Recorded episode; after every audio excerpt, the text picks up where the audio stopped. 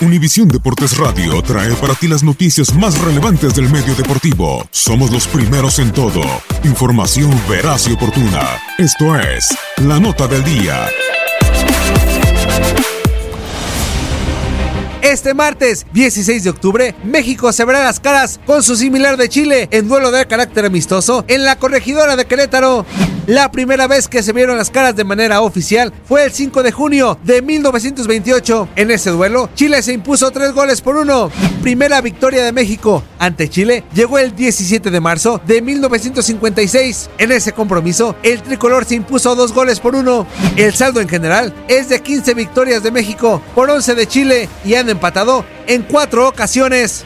En el estadio La Corregidora de Querétaro, México solo ha celebrado tres partidos contra selecciones mayores. Ganó los tres partidos y no permitió gol. 5-0 ante Polonia en el 85, dos goles por cero ante Serbia en el 2011 y un gol por cero ante Panamá en el 2014. Univisión Deportes Radio presentó la nota del día. Vivimos tu pasión.